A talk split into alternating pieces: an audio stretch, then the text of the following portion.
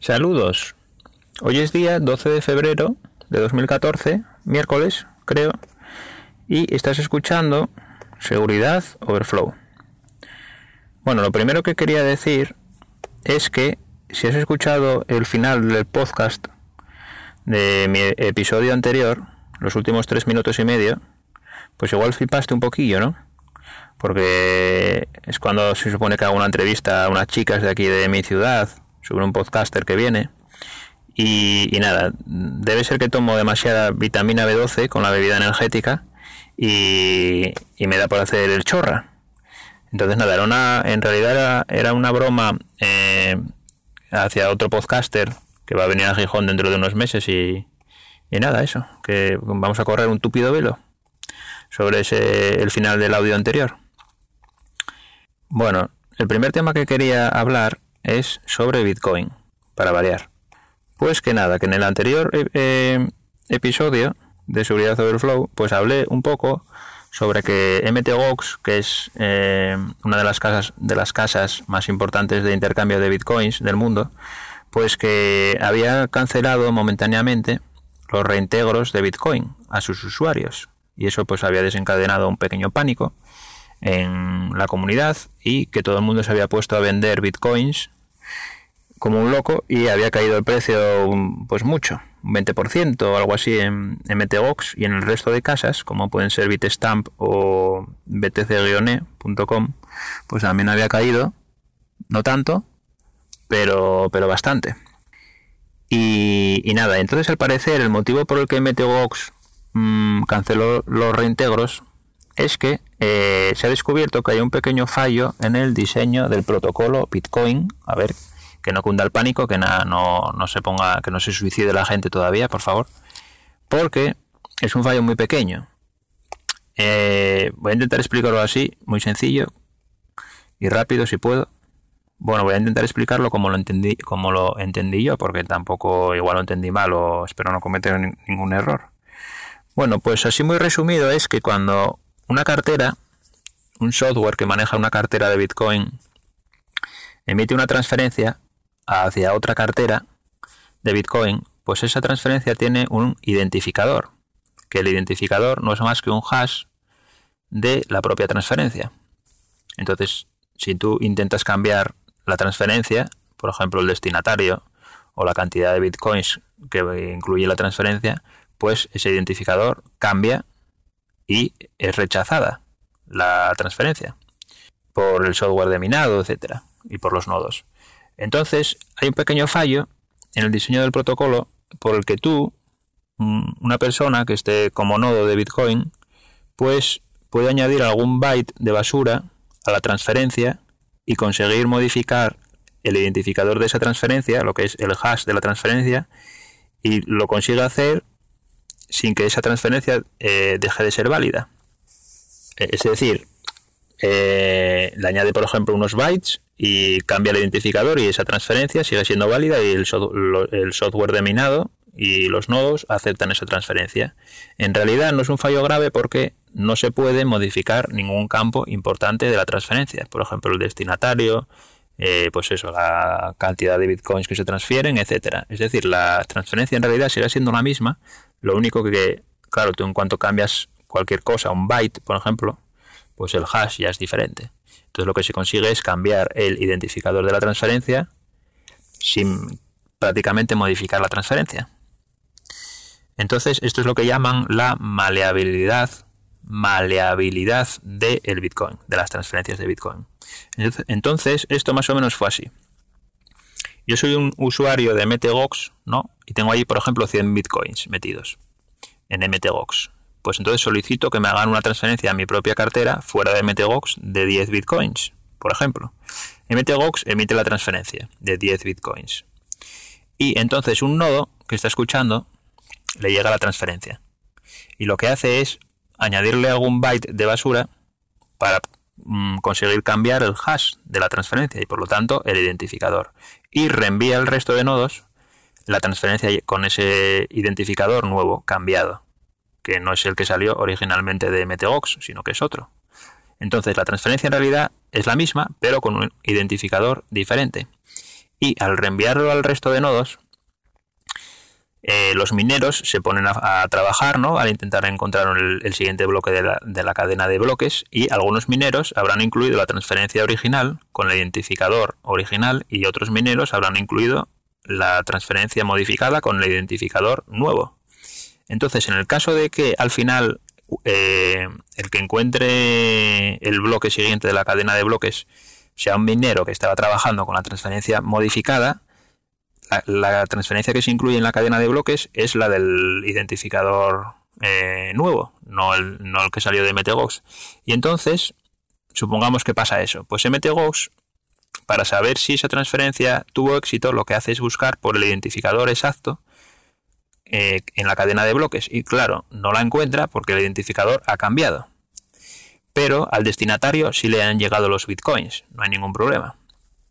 Pero MTGOS no lo sabe. Y entonces ese usuario, que es muy cuco, pues eh, cuando pasan unas horas o un día o dos o los que sean, va a MTGOX y dice, mira, es que no me llegó la transferencia, vuelve, vuélvemela a hacer. Y MTGOX, al parecer, eh, como tiene un software propio que habían programado ellos que no estaba basado en el, cliente original de Bitcoin, pues, eh, pues eso, pues está buscando el identificado, no lo encuentra y entonces al parecer de forma automatizada envía otra vez los Bitcoins.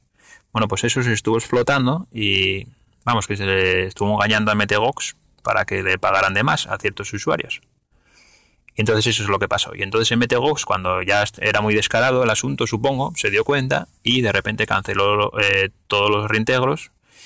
Y lo que está haciendo es eh, analizando su software para que tenga en cuenta esta, la maleabilidad de la transferencia. Porque este, este fallo en el diseño del protocolo en realidad ya se conoce desde 2011 y la propia la cartera original de Bitcoin, de Bitcoin ya arregló este fallo en la versión 0.8 creo. Lo que pasa que eso, que MTGOS al tener su propio software, pues no arregló el fallo. Y entonces nada, está en ello. Y lo que pasa es que luego el resto de casas como de intercambio de bitcoins, como Bitstamp y btc-e.com, pues eh, también cancelaron los reintegros momentáneamente, creo que ya los, ya los volvieron a activar, eh, para también analizar su propio software.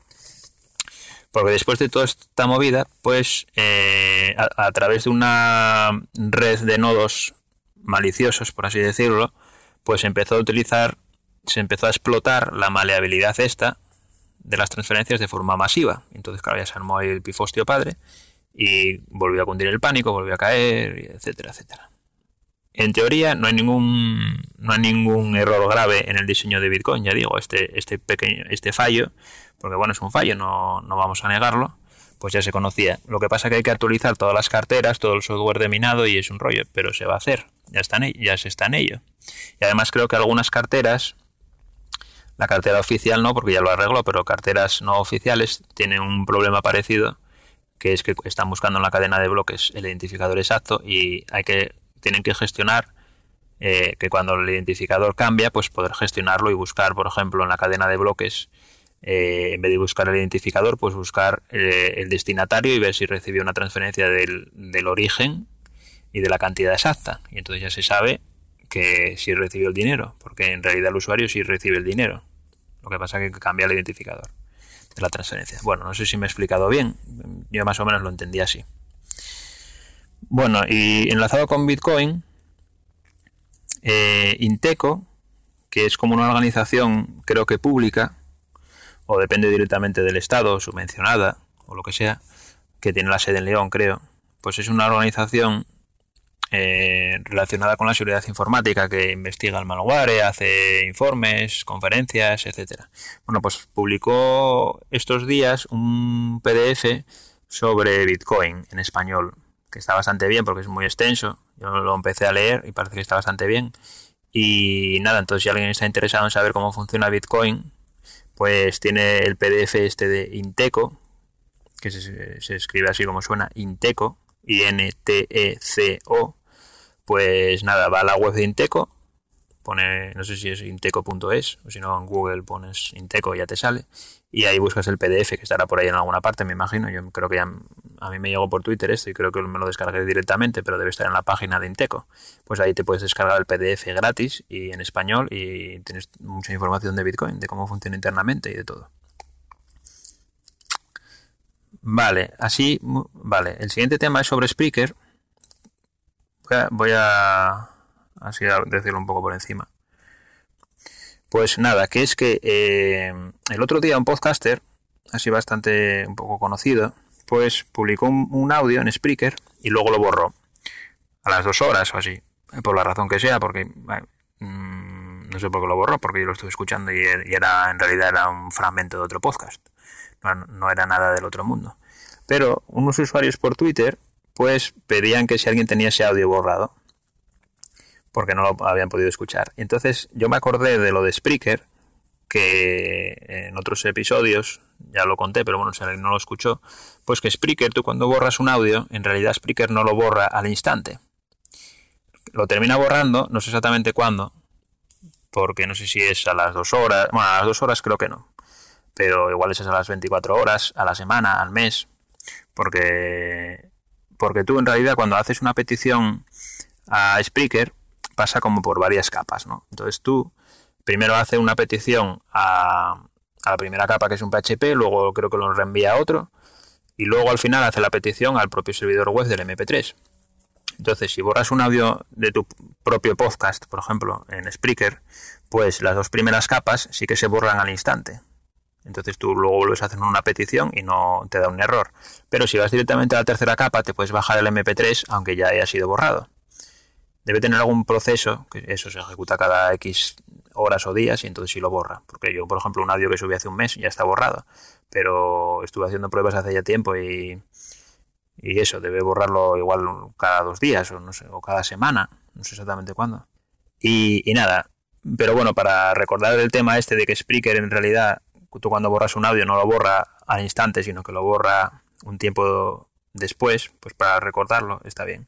Y pasa lo mismo también con los audios privados. Tú si pones un audio privado, se supone que no se lo puede bajar nadie menos tú, pero sí se puede bajar. Saltándose esas dos capas que decía antes y yendo directamente a la tercera capa, pues ya te lo puedes bajar. Ah, lo que quería, se me olvidaba decir que esa tercera capa, tú si haces una petición al servidor web, el propio servidor en las cabeceras ya te devuelve eh, a qué podcast pertenece ese MP3. Entonces no tienes ni que bajarte el MP3 ni nada, ni, ni empezar a bajártelo. Solo pides las cabeceras ya te devuelve que a qué audio, eh, perdón, a qué podcast pertenece. Esto sin estar logueado ni nada, claro, por supuesto. Vale, siguiente tema. esto tiene un poco que ver con seguridad, pero no mucho. Que el navegador Chrome de Google, pues que cuando haces una petición a un bueno, este, este, podcast va un poco así de seguridad informática. Eh, supongo que para compensar el audio anterior del último podcast que hice, que no hable casi de seguridad informática, pues aquí me dio por hablar un poco así de seguridad. Bueno, pues esto es un, poco gilipollez lo que voy a decir ahora, pero bueno, que el Chrome, eh, cuando haces una petición HTTPS eh, con SSL a un servidor web, pues cuando el certificado SSL no está firmado por una autoridad certificadora, eh, o sea, resumiendo, un certificado autofirmado, pues te da un aviso, el típico aviso este que te sale de, de error o aviso, peligro, certificado no válido. Pues que antes la pantalla, el fondo de pantalla del Chrome, cuando te salía ese aviso, juraría que era roja. Y ahora es amarillo. No sé si los de Chrome, los de Google, hicieron un estudio y llegaron a la conclusión de que, eh, atención, que los usuarios cuando, cuando ven hay mucho amarillo, como que se les enciende el chip, y, no sé si se lo piensan más o entonces a la hora de, ya sabes, si eres desarrollador y quieres lanzar un mensaje de advertencia, pon un amarillo porque vamos, ya vas a atención fijo. Bueno, nada, es una tontería que me di cuenta hoy de que habían, no sé cuándo lo cambiaron exactamente, pero juraría que antes era de otro color. Ahora es amarillo. Vale. Y creo que ya acabé con la seguridad informática y entonces voy a hablar así un poco rápido de otros temas. Por ejemplo, que cansé de la pulsera esta, la Fitbit Flex, pues cansé de ella. Había escuchado en algún podcast que la gente que al final cansaba de ella y yo decía, no, pero yo no voy a cansar. Pues al final sí cansé, sobre todo porque a la hora de dormir ya estoy un poco harto, no sé, me molesta, se me clava en la muñeca, es un rollo y la quité. Y, encima yo para lo que más la quería era para que te analice, para el tema de analizar el sueño, entonces no tendría mucho sentido tampoco que la pusiera durante el día y luego la quitara de noche. Entonces la mandé a tomar por saco la tengo en un cajón, así muy resumido. Y también de qué quería hablar, a ver, ah, de que me he creado una página de Google Plus y un canal de YouTube. Ya soy youtuber, Dios mío. Pues que nada, esto viene a colación de que el otro día, hablando con un usuario, con Mist, que tiene un podcast que se llama Reality Cracking, de Linux y software libre, que recomiendo por cierto, eh, está, si entras en seguridadoverflow.com.es, ahí en el listado este de, de podcast, que creo que ya mencioné el otro día, y si no lo menciono ahora, pues un listado de podcast con las páginas web, etcétera. Pues ahí sale el del Reality Cracking pues hablando con él sobre la posibilidad de hacer un hangout para hablar un poco de antivirus y cosas así.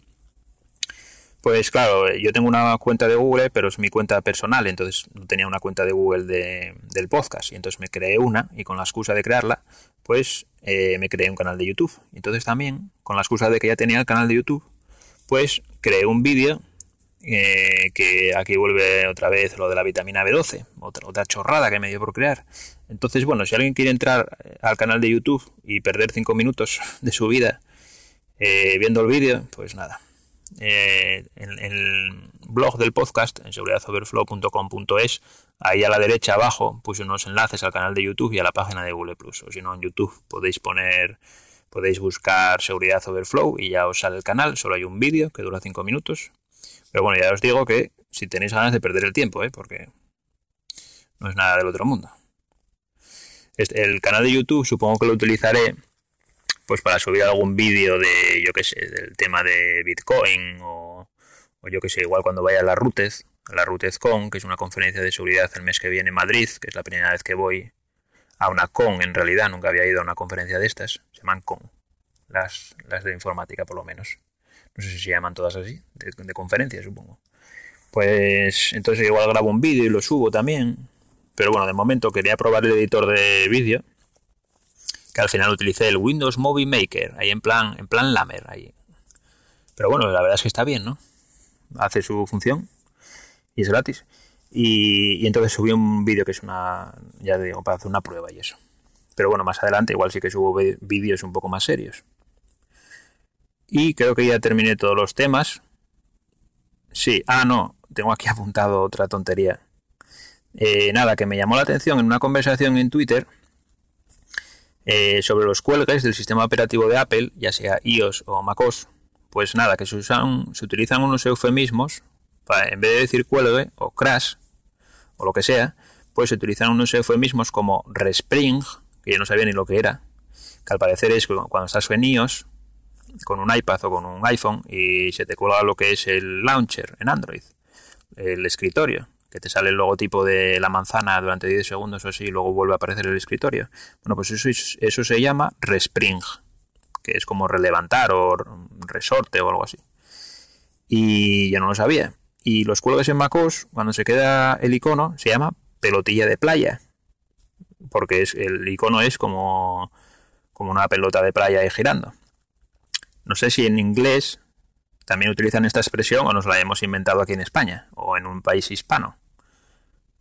No lo sé, me extraña que se llame pelotilla de playa un cuelga en inglés, porque la verdad es que suena un poco, no sé, un poco horterada, ¿no? Pelotilla de playa. No sé, pero bueno, igual sí. Y esto, eh, pues nada, choca con los nombres que tienen el resto de sistemas operativos, como por ejemplo el de Windows, que es el BSOD, Blue Screen of Death, eh, pantalla azul de la muerte, o sea, y no hay eufemismos, o sea, se muere el sistema operativo, muerte. Y en Linux ya ni hablemos, kernel panic, kernel panic o fatal error. Entonces, bueno, la verdad es que me llamó la atención esto de, de Apple. para terminar el podcast, ¿no? Pues siempre, siempre hay un momento, ¿no? Para, para meterme con Apple, que es muy divertido. Y, y, también me llama, ya lo comenté otra vez, creo, me llama la atención también los cuelgues de iOS, ¿no? Que estás en una aplicación y eh, se cuelga y lo que hace es cerrarse. Se va al escritorio ni mensaje de error ni nada. ¿Para qué quieres que te informe? Como, como que pasa desapercibido el error, ¿no? Eh, estás con una aplicación y de repente, ¡fum!, al escritorio. Parece, que no pasó nada, la vuelves a abrir y, ya está, ¿no? Y, no sé, me llamó la atención la tontería esta. Bueno, ya está, ya terminé los temas, creo. Bueno, pues nada, eh, eso es todo. Voy a decir las vías de contacto, pero bueno, yo creo que con decir dos, que son la página web del podcast, seguridadoverflow.com.es, ahí en realidad ya sale todo, porque también puse el Twitter, eh, allá a la derecha sale el Twitter y sale el canal de YouTube y la página de Google Plus. Y entonces nada, si queréis entráis ahí y ya está toda la información. Bueno, pues nada, hasta el siguiente audio. Un saludo.